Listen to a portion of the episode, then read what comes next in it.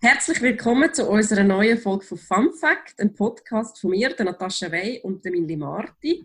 Unser heutiges Thema ist Feminismus und Coronavirus und die Zukunft der SP Frauen. Und dazu begrüßen wir heute Tamara Funicello. Sie ist SP-Nationalrätin aus Bern seit dem letzten Herbst und Co-Präsidentin der SP Frauen seit Ende Februar, etwa eine der letzten Versammlungen, die wir noch dürfen durchführen ähm, und sie ist meine Nachfolgerin.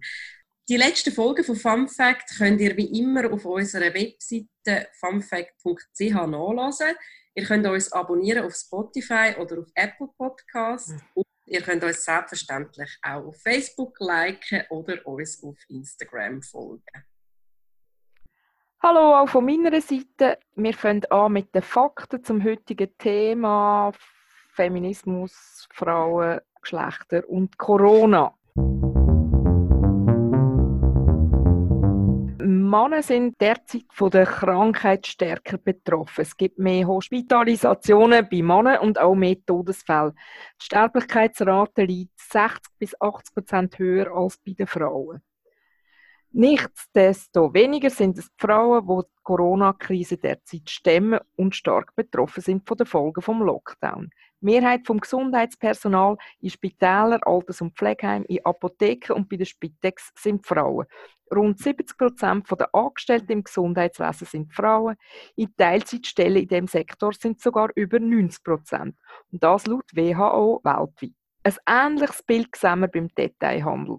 Dort arbeiten rund 213.000 Frauen und somit 67 Prozent der Beschäftigten im Detailhandel. Auch unter denen, die daheim bleiben müssen, sind Frauen besonders betroffen. In der Schweiz gibt es rund 172.000 alleinerziehende Mütter.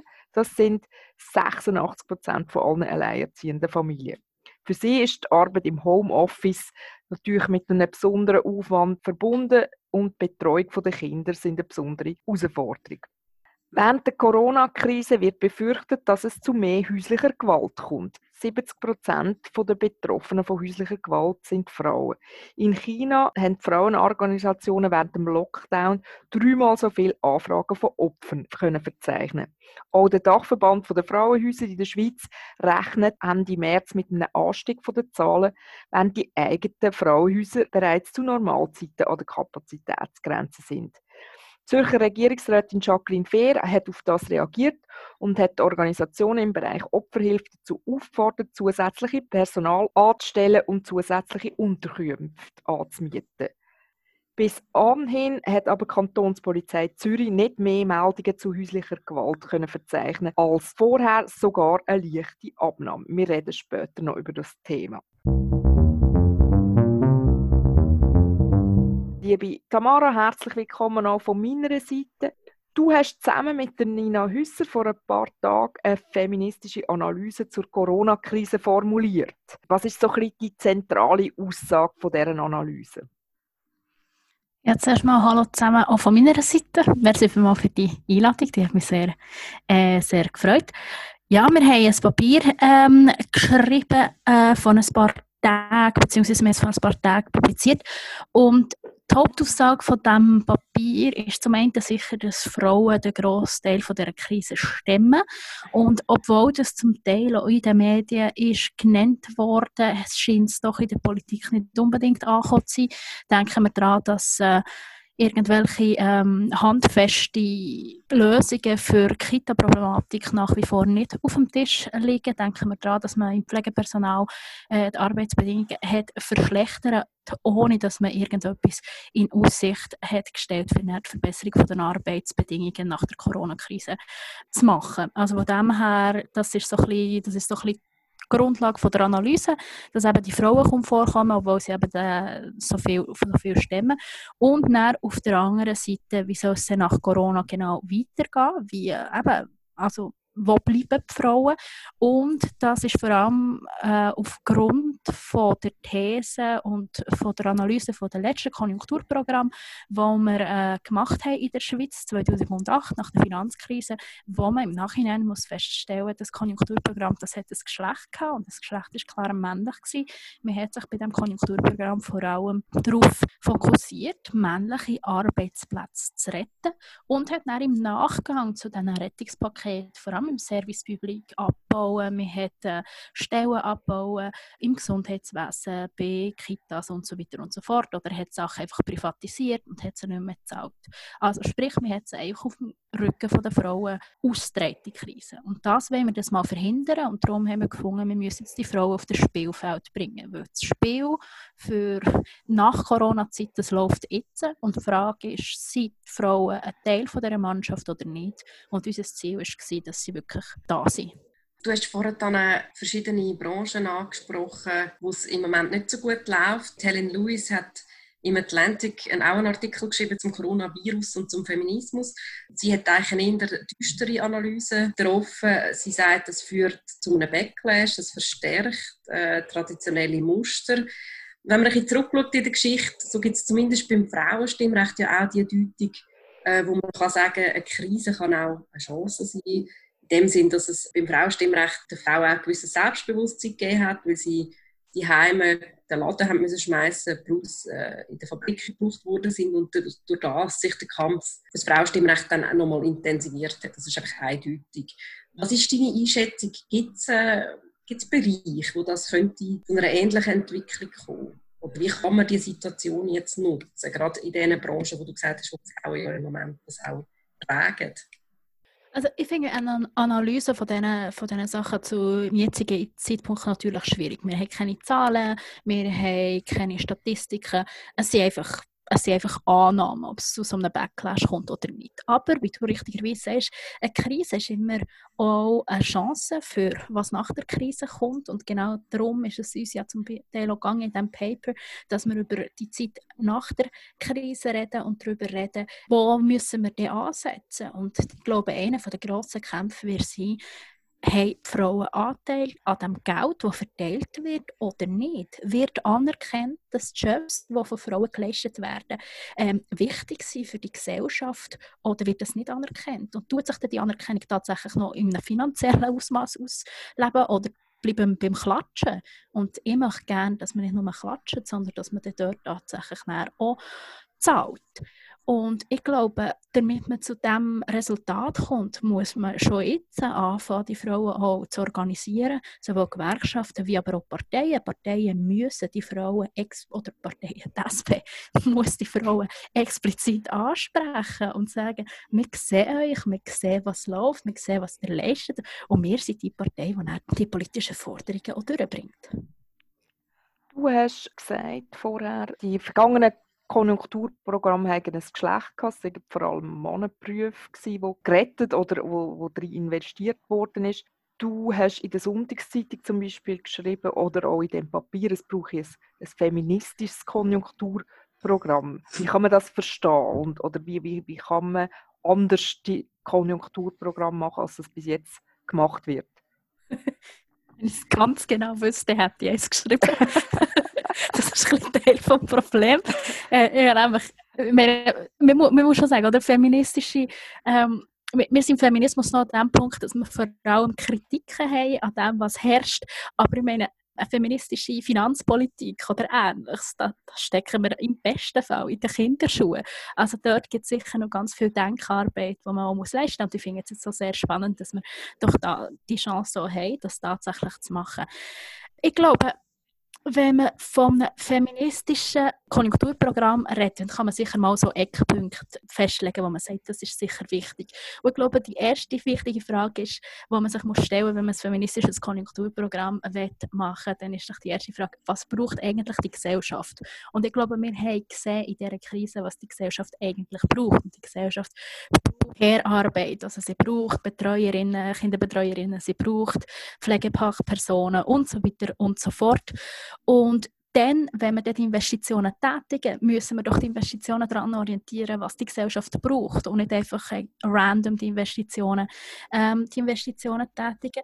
Aber, und das finde ich auch ganz wichtig, das kann nicht einfach so passieren, dass man das irgendwie auf Kosten von Arbeitsplätzen passieren sondern ich glaube, es muss einfach ein Plan hinter den Investitionen stecken. Wie können wir die Gesellschaft so verändern, dass wir in die Richtung gehen, dass wir 20, 30, tatsächlich genug Pflegefachpersonen haben. Uns fehlen schon heute 30'000 Pflegefachpersonen. Das ist der Job, den wir anscheinend so fest brauchen. Er ist wahnsinnig fest, wie du vorhin gesagt hast, weiblich prägt und wie können wir dort schaffen, dass wir genau solche Berufe stärken können und dort investieren?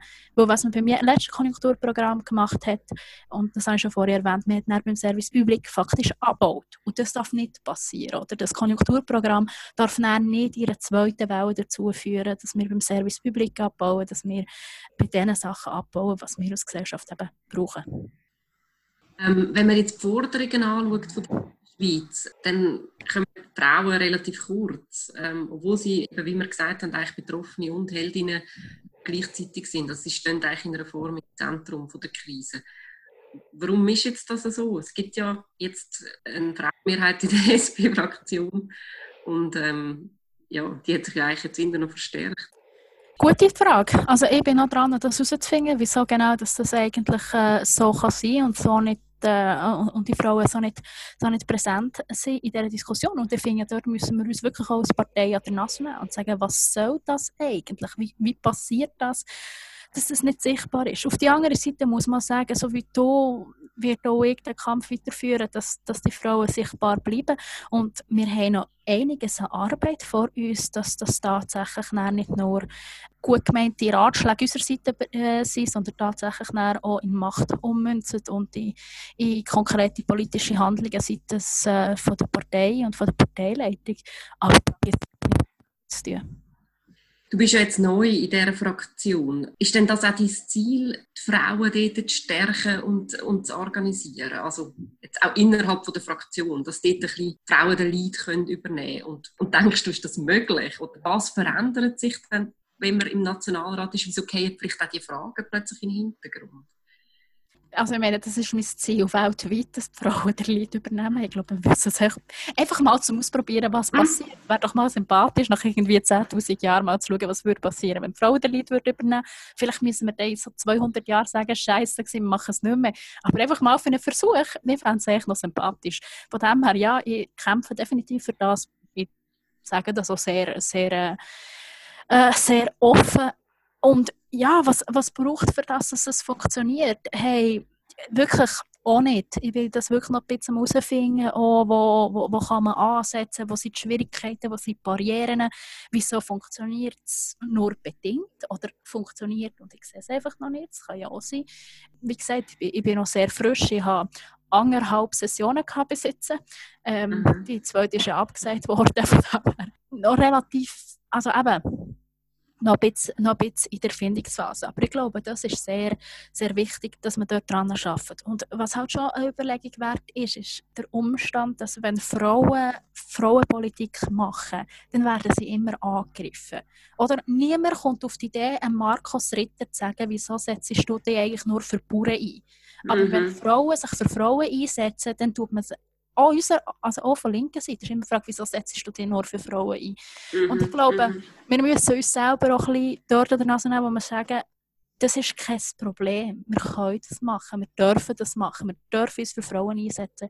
Und das ist eine gewisse Schwierigkeit. Und gerade in einer Partei, wo tatsächlich eben auch die Frauen in der Mehrzahl ist, habe ich das Gefühl, haben viele Frauen vielleicht auch latent ein schlechtes Gewissen, dass wir tatsächlich in der stärkeren Position sind. Und das Erste, was Frauen machen, wenn sie Macht bekommen, in der Regel ist die teilen mit allen. Und vielleicht sollten wir dort halt auch also die teilen ja, aber dann teilen wir sie zu, zu gerechten Portionen auf nach, nach, der Verteilung und akzeptieren auch, wir sind gewählt worden aus Frauen, aber auch damit wir uns für Frauenanliegen einsetzen. Und dass wir das auch die, die akzeptieren und mit dem, mit dem arbeiten. Aber eben, es ist nicht einfach. Meine nächste Frage geht an Natascha. Du arbeitest beim VPD als Zentralsekretärin und der VPD ist gerade die Gewerkschaft, wo im Moment sehr viele betroffene Frauen vertritt in der Reinigung zum Beispiel, in der Pflege, in der Kinderbetreuung, in den Schulen. Du hast sicher sehr viel Kontakt mit diesen Betroffenen. Wo drückt dort der Schuh? Was würden die sich wünschen von der Politik? Was müsste man aus Sicht der Betroffenen machen jetzt in der, in der nächsten Session, in der nächsten Zeit?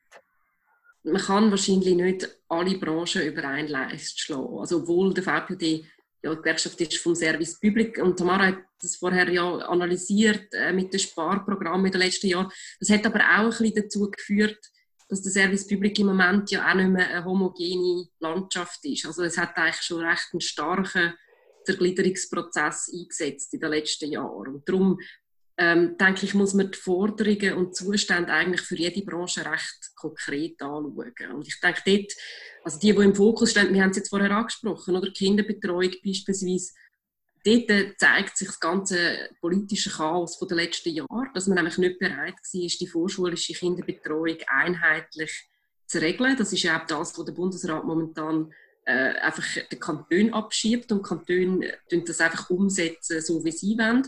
Das bedeutet natürlich für die betroffenen Mitarbeitenden einerseits also man, also man lässt ja Kitas offen, das heißt man erklärt sie als systemrelevant. Gleichzeitig sagt man, die Eltern sollen Kinder behalten. Das führt zu Kündigungen im Moment auch in vielen Kitas. Es ist nicht klar, wer die Elternbeiträge übernimmt. Also dort hat man eigentlich eine grosse wirtschaftliche Unsicherheit. Man sagt einerseits denen, also oft junge und sehr schlecht bezahlte Frauen, ihr sind systemrelevant und andererseits sagt man aber auch, wir können eigentlich nicht garantieren, ob ihre drei Monate noch einen Job haben, weil vielleicht schafft solche Kita auch nicht, dann zu überleben, weil sie einfach zu wenig Kind hat und ja, nicht ganz klar ist, wer da einspringt. Also dort ist die Forderung relativ klar, dass neben den, den Verpflichtungen, die Kantone jetzt müssen eingehen, sicher einfach auch der Bund einspringt.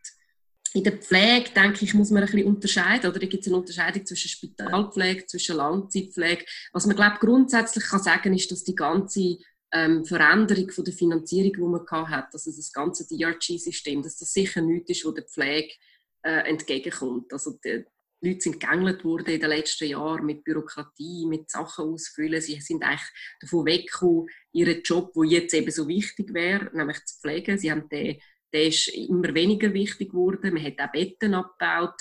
Bei der Pflege muss man aber auch ein bisschen aufpassen, also zumindest in den Spitälern, wenn man von prekarisiert redet, weil die haben in der Tendenz äh, einen Lohnanstieg in den vergangenen Jahren. Also das, ich will nicht sagen, mit dem sie sind gut zahlt, überhaupt nicht. Sie müssen noch viel besser zahlt sein für die Verantwortung von dieser Arbeit. Aber eben, man muss auch ein bisschen aufpassen, dass man nicht über alles gleich redet. Und in der, in der Reinigung, das ist klar, oder? das ist eine prekarisierte Branche. Das ist eine von den Branchen, die am Schluss ist von den Ketten. Es ist eine Branche, die sonst schon viel, wie soll ich sagen, also die Leute schnell ihre Arbeitsplätze wechseln oder, oder schnell mal Unternehmen Konkurs gehen. Und die sind jetzt zuvorderst eigentlich in der Prekarität. Und dort muss man einfach schauen, dass, ja, dass für die Leute gesorgt sind. Mit ihren sowieso schon tiefen Löhnen, einerseits für die also für die kleinen und, und mittleren Unternehmen, aber natürlich auch für die Angestellten und gerade in der Unterhaltsreinigung sind. Das wahnsinnig viele Frauen. Und für uns ist einfach klar, zum Beispiel, dass, äh, dass alles, was Service Public ist, dass man dort äh, also das fordern wir immer schon, aber dass man einfach die Leute direkt anstellt und sicher nicht, nicht auslagert. Das würde ich jetzt glaube so zusammenfassen. Aber ich hätte jetzt, also wenn ich ja eh gerade da mit euch schon diskutieren bin, hätte ich in Bezug auf die Kita-Finanzierung jetzt schon auch noch eine Frage. Also ich nehme jetzt mal an, das Parlament wird dort jetzt in die Presse springen. Was, wie seht ihr? Wie, wie, wie ist eure Einschätzung? Was ist die Chance für eine Kita-Unterstützung? Und, und was planen ihr vielleicht auch äh, über die ganze Krise raus? Das wäre ja auch nötig. Also der Bundesrat hat sich ja jetzt nicht können zusammenraufen, um die Unterstützung der Kitas zu beschließen. Wir wissen auch, wie die Mehrheiten sind, also dass mindestens unsere Bundesräte sich dafür eingesetzt haben.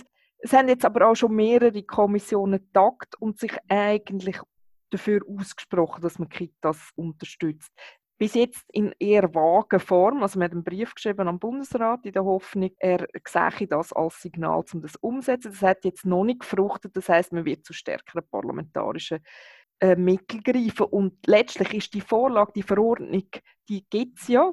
Der Alain mhm. Berset hat die ja eingebracht. Man kann die eigentlich eins zu eins nehmen in der Kommission und versuchen, dort äh, in beiden, also in der Kommission National- und Ständerat eine Mehrheit zu finden. Und dann sollte das eigentlich funktionieren. Und mindestens die CVP hat einmal öffentlich gesagt, dass sie dafür sind. Also ich hoffe, dass man das noch korrigieren kann. Was meinst du? Ich, ich, kann mich, ich, kann mich, ich kann mich dem anschließen an eine ähnliche, ähnliche Einschätzung. Du hast sicher die bessere, bist doch ein paar Jahre länger dabei.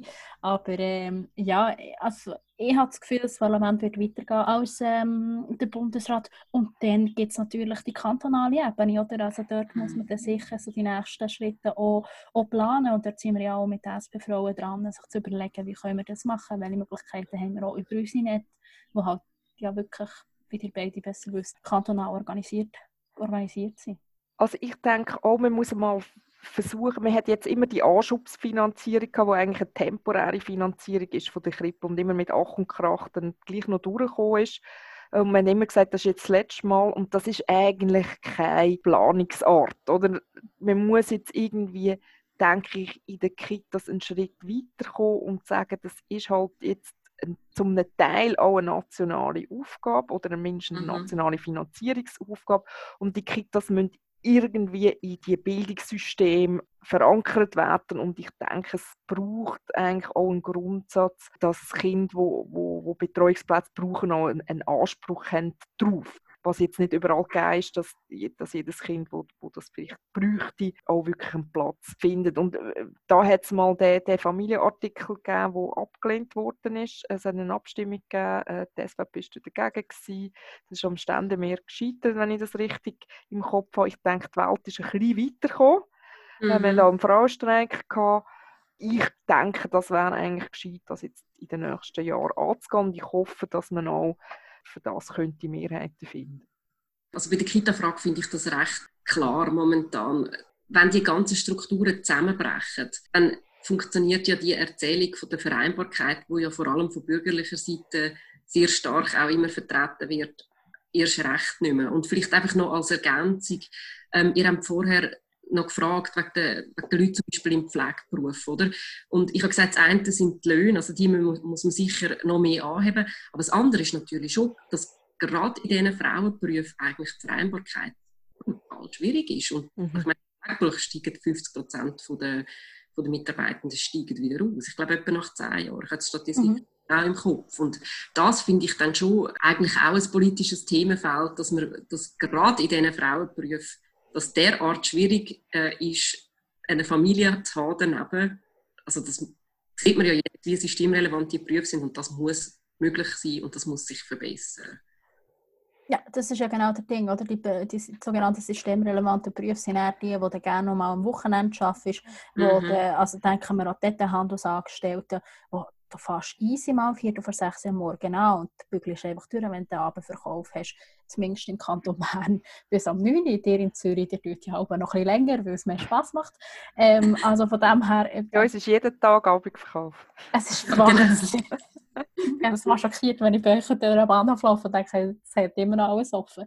Ähm, und ich meine, das, das kommt ja noch dazu. Und für das haben wir im Moment überhaupt kein, kein Betreuungspersonal, wo, wo, da irgendwie das auch auffangen kann. Oder das, das hängt ja dann alles, alles zusammen. Aber eben, wenn die Krise vorbei ist und die Kita einfach zugeht, dann werden wir nochmal ein grosses Problem haben. Und dann können wir darauf gehen, wer verlieren denn die Jobs, wenn die Jobs verloren gehen. Das werden Frauen sein, die die Jobs werden verlieren, weil sie eben Teilzeit angestellt sind, weil sie Schwierigkeiten werden haben mit der Betreuung, wenn die Kitas zugehen. Und das wird ein Teufelskreis. Und genau da müssen wir so schnell wie möglich auch probieren zu blockieren, indem wir Massnahmen ergreifen oder probieren zu ergreifen, dass, dass wir nicht in die, in die Spirale reinkommen.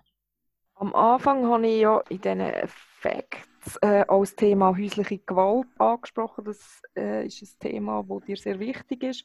Mhm. Und allgemein befürchtet man ja, oder hat man befürchtet, dass quasi der Lockdown zu einem Anstieg von der häuslichen Gewalt führt. Es gibt auch internationale Hinweise oder Länder, wo, wo das so passiert ist. In der Schweiz oder mindestens im Kanton Zürich hat es Zahlen gegeben und, und, und die sagen, die Anzeigen sind eigentlich geringer als im Vorjahr. Ist das jetzt Good News? Passiert jetzt einfach das tatsächlich weniger oder könnte das andere Gründe sein? Oder wie interpretierst du die mhm. Zahlen? Also ich hoffe natürlich, dass es Good News ist. Ich glaube einfach nicht ganz dran.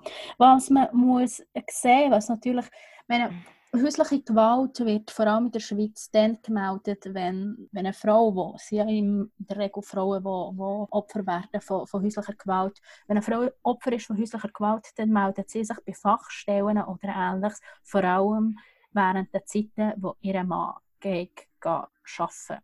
Mhm. Und wenn jetzt die Männer daheim hocken, zum Teil in kleinen, ringhörigen Wohnungen, dann wird es einfach wahnsinnig schwierig, sich zu melden. Kesp sagt ja im Prinzip genau das Gleiche. In der Regel haben sie 15 Fälle von misshandelten Kindern, die gemeldet werden pro Woche. Und im Moment haben sie einen.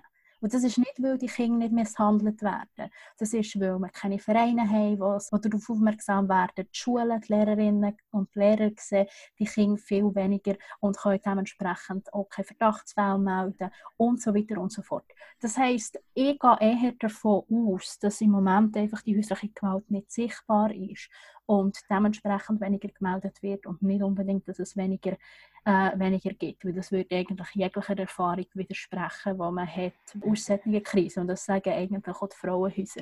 Wir haben in der Schweiz ein massives Manko, was Gewalt grundsätzlich angeht. Bei uns kann man sich äh, vor allem zu Öffnungszeiten melden. Wir haben keine 24 äh, sieben Beratungsstellen in der Schweiz, so wie das eigentlich von der Istanbul-Konvention verlangt wird. Und die Beratungsstellen funktionieren nicht nur, aber auch und vor allem über Telefons, was eben schwierig ist in so einem kleinen Haus. Man kann ja schlecht einfach schnell anrufen und sagen, mein Typ verprügelt mich. Also so funktioniert es schlicht einfach nicht. Das sind alles so Schwierigkeiten, die, glaube ich, im Moment im Weg stehen, dass sich Frauen äußern. Und der weitere Faktor, wieso dass sich die Frauen und die Kinder nicht melden, ist, dass wir wirklich also wir, es müsste eigentlich eine Infokampagne kommen vom Bund. Wo kann man sich überhaupt melden, bei welchem Problem und was passiert, wenn ich mich dort melde. Und das haben wir wirklich, wir warten eigentlich seit Ewigkeiten drauf. Und äh, Stand heute ist es immer noch nicht verschickt worden oder irgendwie grossflächig äh, informiert worden, wo dass sich die Leute melden können. Darum, ich glaube, die niedrigen Zahlen sind eher auf das zurückzuführen, als tatsächlich auf eine Senkung von der häuslichen Gewalt. Wir haben jetzt recht viel über Corona geredet. Wir haben bei der Einleitung gesagt, du bist ja seit neuem Co-Präsidentin der SP Frauen. Was hat dich dazu bewogen, zu kandidieren für das Amt. Man hätte jetzt auch, du bist ja in der JUSO sehr feministisch aktiv gewesen. Man hätte ja auch können sagen, ich habe jetzt genug von dem. jetzt einfach mal Nationalrätin für irgendein anderes Thema. Wieso hast du gefunden, nein, ich will die Frauenarbeit jetzt weitermachen? Hey, also inhaltlich, weil Feminismus für mich wirklich sowohl Analysemethode ist, wie eine politische Strategie, wie auch eine Utopie. Für mich ist Feminismus wirklich das Gesamtpaket. Und ich finde, dass ich hinter dem Feminismus so alle sammeln nicht nur irgendwelche komischen Emanzen, sondern eben durchaus auch alte weiße Männer, wenn sie ein bisschen ruhiger sind also ich finde, der Feminismus hat wirklich einen Befreiungsanspruch, der für mich dermaßen holistisch ist, dass ich das politisch richtig finde zum Vertreten. Und dementsprechend glaube ich an die Macht vom Feminismus und von den Frauen. Und ich finde, da ist auch viel zu wenig genutzt worden. Zum anderen glaube ich an die Macht der Institutionen und ich glaube an die Macht von Frauen, Institutionen, auch in Parteien und Frauenstrukturen in Parteien.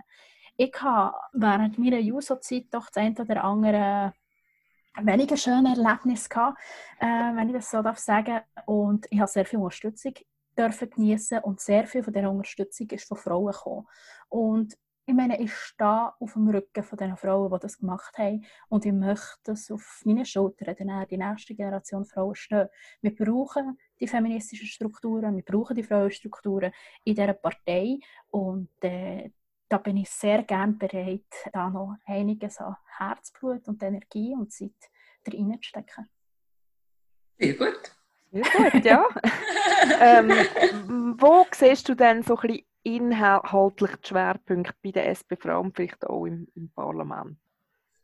Hey, ich glaube, was sicher auf dem Tisch liegt, also nach der ganzen Corona-Geschichte und wie kommen wir jetzt aus dieser Geschichte raus und eben, wie gesagt, ich finde, es gibt einen transformatorischen Aspekt, wo man, wo man kann angehen im Nachgang zu dieser Corona-Krise. Äh, es liegt aber auch noch andere Dossier auf dem Tisch, denken wir an die ganze Altersvorsorge die ganzen Revisionen, die sind, die sind da und die sind wichtig für uns. Wie werden die aussehen? Was ist, ähm, wie sind die Frauen da beachtet oder nicht und welchen Preis zahlen wir und für was. Das ist sicher mal das eine. Das andere ist äh, die Revision vom Sexualstrafrecht, wo ja wird äh, kommen im nächsten, im nächsten Jahr. Das finde ich auch sehr wichtig, das finde ich auch eingebettet in die ganze Frauenstreikgeschichte sehr wichtig, weil es hat mehrere, es hat mehrere Themen, es hat viele Themen in diesem Frauenstreik gehabt. Aber ich glaube, eins, das doch recht global die ganze Frauenbewegung nicht nur in der Schweiz, sondern auch weltweit getragen hat, ist die, ist die Gewalt an Frauen, die viele Generationen jetzt so, oder eine neue Generation politisiert hat. Und ich glaube, wenn man tatsächlich ein äh, nicht so archaisches Sexualstrafrecht würden herbringen, wie wir es im Moment haben, dann äh, können wir da einen Schritt weiter und können tatsächlich auch politische Fortschritte verbuchen mit dem, mit dem Frauenstreik. Das sind sicher zwei sehr wichtige Sachen. Und dann, was mir halt wirklich am Herzen liegt, das ist die ganze Arbeitszeitverringerungsdiskussion, die auf dem Tisch liegt. Ich habe mit dem schon bei der JUSO kandidiert vor jetzt äh, fünf Jahren. Ähm, ich finde, es ist aktueller denn je. Wir müssen darüber reden, ob wir arbeiten zum Leben oder Leben zum Arbeiten. Und ähm, wir müssen auch schauen, was ist eigentlich Arbeit und was wird aus Arbeit anerkannt und was wird nicht aus Arbeit anerkannt, wieso nicht. Ich glaube, das sind so die drei Themen, die für mich jetzt wirklich im Vordergrund stehen. Es gibt natürlich noch ganz eine riesige Anzahl andere, eben Kinderbetreuung haben wir vorhin angesprochen, aber es gibt auch Bäuerinnen zum Beispiel, ähm, werden die tatsächlich AHV bekommen in den nächsten paar Jahren oder nicht. Alle solche Diskussionen, die sind sicher auch, auch auf dem Tisch, aber für mich sind das die drei, drei wichtigsten. Ähm, du hast vorher den Fraustreik angesprochen. Das ist so ein Thema, wo ich mir auch viele Gedanken gemacht habe in letzter Zeit. Der Fraustreik war riesig, ja, letztes Jahr. Gleichzeitig hat er sich ein bisschen auch von der Politik distanziert, also vor allem von den Parteien. Also ich denke, da muss man sicher Parteien in dem Sinne in die Verantwortung nehmen, dass ich der Meinung bin, dass keine von den grossen linken Organisationen vorbereitet war auf diesen Streik. Aber ich finde, es stellt sich ja gleich ein bisschen die Frage, was macht man mit diesen Forderungen aus dem Frauenstreik? Und das ist dann so ein bisschen Frage auch, wie schafft man mit diesen verschiedenen Bewegungen zusammen? Was ist da deine Einschätzung? Bist du der Meinung, ähm, man muss dort einfach die Forderungen abholen, weil teilweise sind sie auch sehr pauschal und doch noch relativ schwierig umsetzbar. Oder ist es dein Ziel, auch mehr Aktivistinnen für Parteipolitik zu gewinnen? Das eine tun und das andere nicht lassen, würde ich sagen. Also ich glaube, es gibt Forderungen, die sollten wir abholen, die können wir abholen. Ich finde, es ist schon unsere Aufgabe. Also wir sind gewählt worden. Ich bin gewählt worden, weil es den Frauenstreik gegeben Also let's mhm. be honest, ich meine, das ist, ich, ich bin wirklich, ich bin eine Direktwahl aus dem Frauenstreik im Prinzip. Und mit dem ist schon die Verantwortung verbunden, dass wir tatsächlich irgendetwas auf die bringen äh, mhm. und dass wir die Forderungen auch umsetzen. Also für mich ist das ein ganz klarer Auftrag. Von dem her, das ist sicher das eine. Auf die andere Seite, ich finde, und das schätze ich so an der SP. Das SP mit Organisationen wie, wie der SP-Frauen, wir sind ja nicht einfach Parteipolitik, Punkt, sondern wir können, wir haben ein Stück weit den Anspruch, die Bewegungen auch in die Partei hineinzutragen. Und darum finde ich das nicht unbedingt ein Widerspruch, wenn man sagt, ich finde es wichtig, dass sich die, die Frauen, die in diesem Frauenstreik aktiv waren, sich auch in der Partei einbringen. Mir wäre es natürlich am liebsten, würden sie auch Parteimitglieder werden, weil wenn sie Parteimitglieder werden, dann haben wir tatsächlich auch mehr Macht, ganz einfach. Mhm. Das ist ja nicht so eine schwierige Rechnung. Am Schluss haben wir Delegiertenversammlungen und wir stimmen darüber ab, was wir machen. Und wenn wir genug Frauen haben oder genug Leute, die das Gleiche denken, dann gewinnen wir die Sachen auch. Aber ich glaube auch, ein reger Austausch mit den unterschiedlichen Kollektiven hilft schon mal ein Stück und schafft so eine gute, eine gute Mischung, würde ich mal sagen. Im Nachgang zu den letzten Wahlen, die SP hat ja nicht berühmt abgeschnitten, gerade in unseren Kantonen nicht, also weder in Zürich noch äh, im Kanton Bern. Und äh, in der Analyse, in der Wahlanalyse von der SP Schweiz hat es geheißen, ja, der Frauenstreik hätte der SP nichts genützt, weil es vor allem eine Repräsentanzlogik gestärkt, wo, wo vor allem die bürgerlichen Frauen aufgebracht haben. Teilst du die Einschätzung und wie wichtig ist die Frage von der Repräsentanz? Also ist es eigentlich gleich, ob Männer oder Frauen Gleichstellungspolitik machen? Ähm, können Männer auch Feministen sein? Ja, lacht schon. ja, nein, die ganze also, wie- Zeit auf die wie- Frage gewartet. Genau. Nein, was ist deine, deine Einschätzung zu dieser, zu dieser ganzen Repräsentanzfrage? Also ich bin nicht einverstanden mit dem Teil von der Analyse von der SP Schweiz, um das vielleicht auch so ganz klar zu sagen. Ich finde das eher eine schwierige Passage in dieser Analyse. Ich finde nämlich auch, dass ähm, mit, also Repräsentanz, das ist ja das Gleiche, wir können wieder zu Markus Ritter, der wirklich mein Lieblingsbeispiel ist, man kann schon sagen, es ist nicht relevant, oder, äh, also schon eine Frage von der Repräsentanz, ob jetzt der äh, Präsident vom Bauernverband in dem Parlament hockt oder nicht. Aber wenn er dann nicht mehr drin hockt, dann hat ja das nicht nur mit der Repräsentanz zu tun, sondern es hat dann auch auch schlichtweg damit zu tun, dass seine Positionen nicht mehr gehört und gesehen werden. Das ist bei Frauen genau das Gleiche. Ich meine, wir werden nicht nur dorthin gewählt, weil wir vermutlich Frauen sind, sondern wir werden auch mit einem relativ klaren politischen Auftrag dorthin gewählt. Also, ich habe es vorher erwähnt, ich werde direkt vom Frauenstreik gewählt und ich werde gewählt mit einem Auftrag, nämlich mache unsere Lebensbedingungen besser. Und das wird ja so nehmen.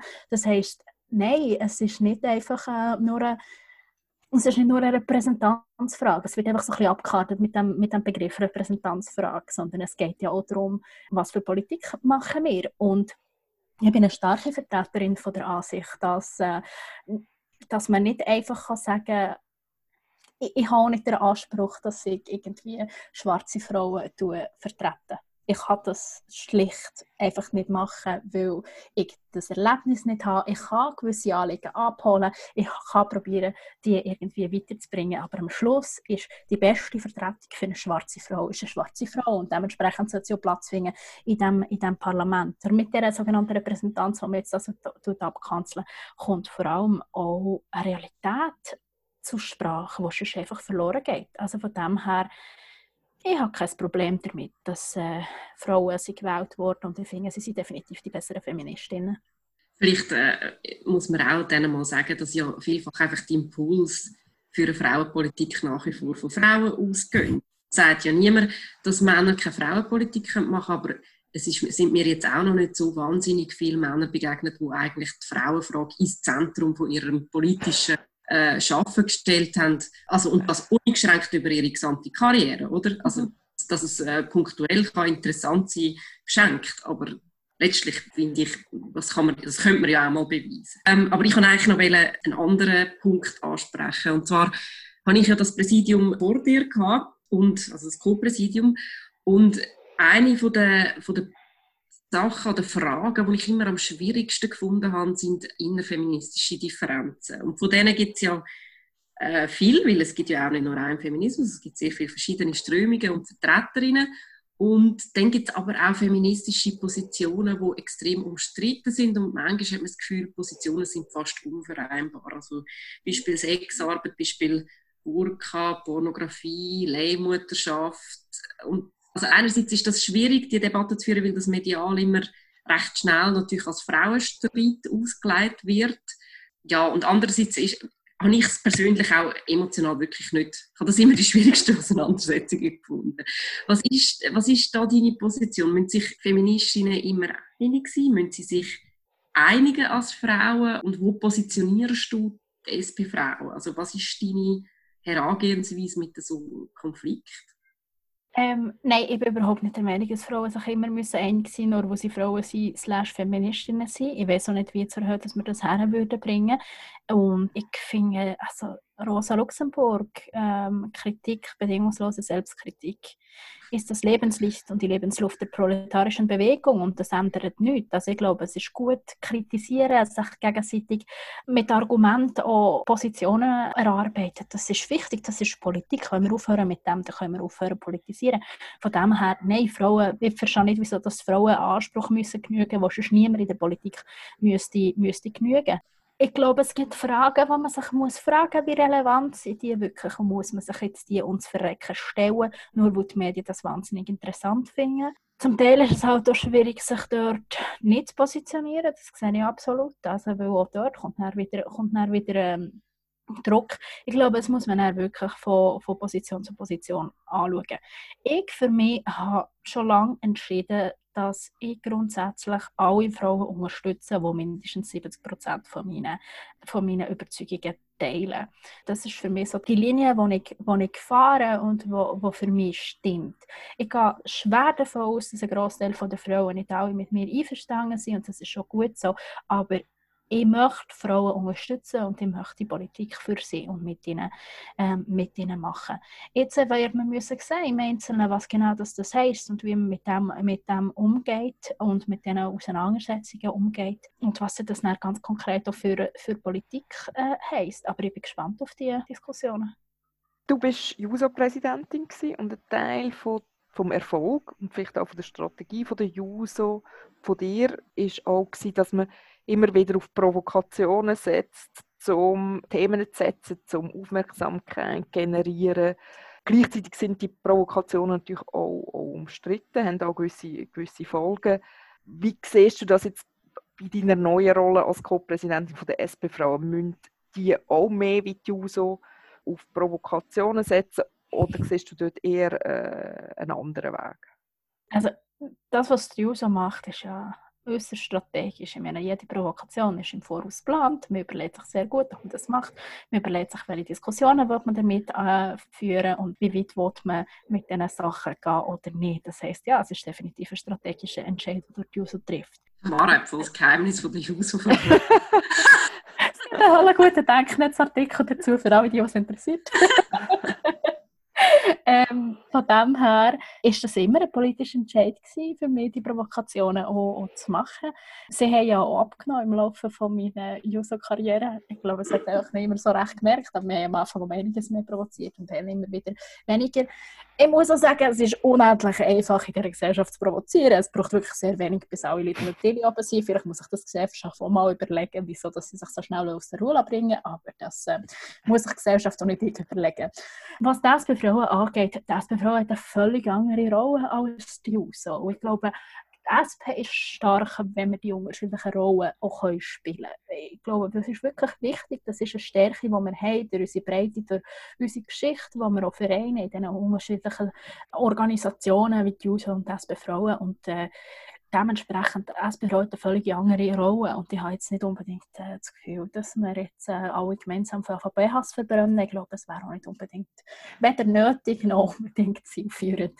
Von dem her, äh, nein, ich glaube, wir werden da schon recht fest in dem Fahrtwasser bleiben, wo wir uns äh, drinnen bewe äh, bewegt haben, bis jetzt vielleicht hier und da auch andere, äh, noch andere Akzente setzen, aber SP-Frauen wird nicht zu einer zweiten Juso, das würde weder die SP-Frauen noch die Juso gut tun und schon gar nicht der SP. Hast es du eigentlich genossen mit den Provokationen? Oder hast, hast du mehr also ja, man kann es ja spielerisch sehen, oder hast du mehr gefunden, das ist jetzt einfach etwas, was ich machen muss und eigentlich schießt es mir an? Nein, ich habe es genossen. Ich finde es awesome. Ah, das ist wirklich hilarious, wie schnell das sich auch die Menschen durcheinander bringen. Durch einfach einen Spruch. Und ich habe genau gewusst schon im Voraus, wenn ich es gemacht habe, ah, die gehen wieder alle durch, sie alle durchgehen. Das ist wirklich so, es ist so predictable, also so voraussehbar gewesen, inwiefern das dann alles äh, explodiert ist. Und das hat sie auch für uns dann auch so gut gemacht, dass wir dann können probieren, gewisse Diskussionen voranzutreiben. Und ich meine, gewisse Diskussionen sind uns Hölle gut gelungen. Ich meine, die ganze Hate Speech-Diskussion, die haben wir geführt. Sehr gut. Die ist jetzt etwas, was mhm. präsent ist in der Gesellschaft. Es gibt andere, zum Beispiel über äh, die strukturelle Komponenten von geschlechterspezifischer Gewalt, die wir jetzt nicht unbedingt haben geschafft haben. Denken wir an die ganze 079-Diskussion ich glaube, es würde jetzt niemand mit dem Begriff von eben struktureller Gewalt äh, in Verbindung bringen. Es war ein Versuch wert, gewesen. wir haben versagt, wir werden es weiter versuchen. Beziehungsweise jemand nach mir. Also ich glaube es dir nicht ganz, dass du das abstellst, aber das ist ja auch gut. ähm, ein bisschen weniger vielleicht. Die letzte Frage noch vielleicht. Also mir fällt auf meinem Umfeld, das setzt den Leuten langsam zu, der Lockdown. Wie geht es dir? Also wie kommst du zu Schlag jetzt mit dieser, ja, mit dieser Situation? Was vermisst du am meisten und, und was findest du aber eigentlich auch noch gut und findest, das könnte man einhalten?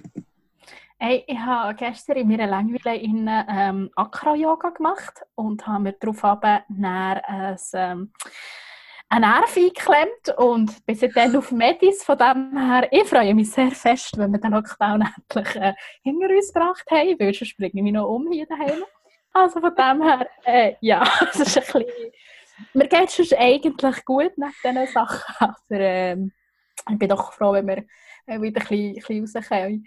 Nichtsdestotrotz werde ich mitnehmen, dass ich wirklich gut und gerne ein Drittel von meinen Sitzungen können wir eigentlich gestohlen bleiben, weil alle viele von denen sind wirklich, wirklich, wirklich irrelevant. Und da, ich wünsche mir wirklich, dass wir im Nachgang zu dieser Geschichte so überlegen, müssen wir denn wirklich all die Sitzungen abhalten oder schaffen wir das nicht irgendwie anders? Schaffen wir es nicht irgendwie online oder so, damit wir das einfach schneller äh, hinter uns bringen? Ich hoffe, dass wir ein bisschen einen anderen Umgang auch mit unserer, mit unserer Zeit finden. Und für mich ist ganz klar jetzt so in dieser Zeit, ich werde nicht langsamer treten, aber definitiv an anderen Orten her. Also ich werde sicher meine Zeit anders einteilen und vielleicht hier und da einfach mal Nein sagen. Ja, wir freuen uns, dass du nicht Nein gesagt hast zu dem Gespräch. Danke vielmals. Ähm, Merci. Wir haben verschiedene Ideen, aber noch keine fixe Planung von unserer nächsten Folge. Wenn ihr Ideen, Wünsche, Anregungen habt, könnt ihr uns die auch mitteilen via unsere Webseite funfact.ch oder auch auf Facebook und auf Instagram. Ja, bis zum nächsten Mal und alles Gute. Bleibt stay safe und so.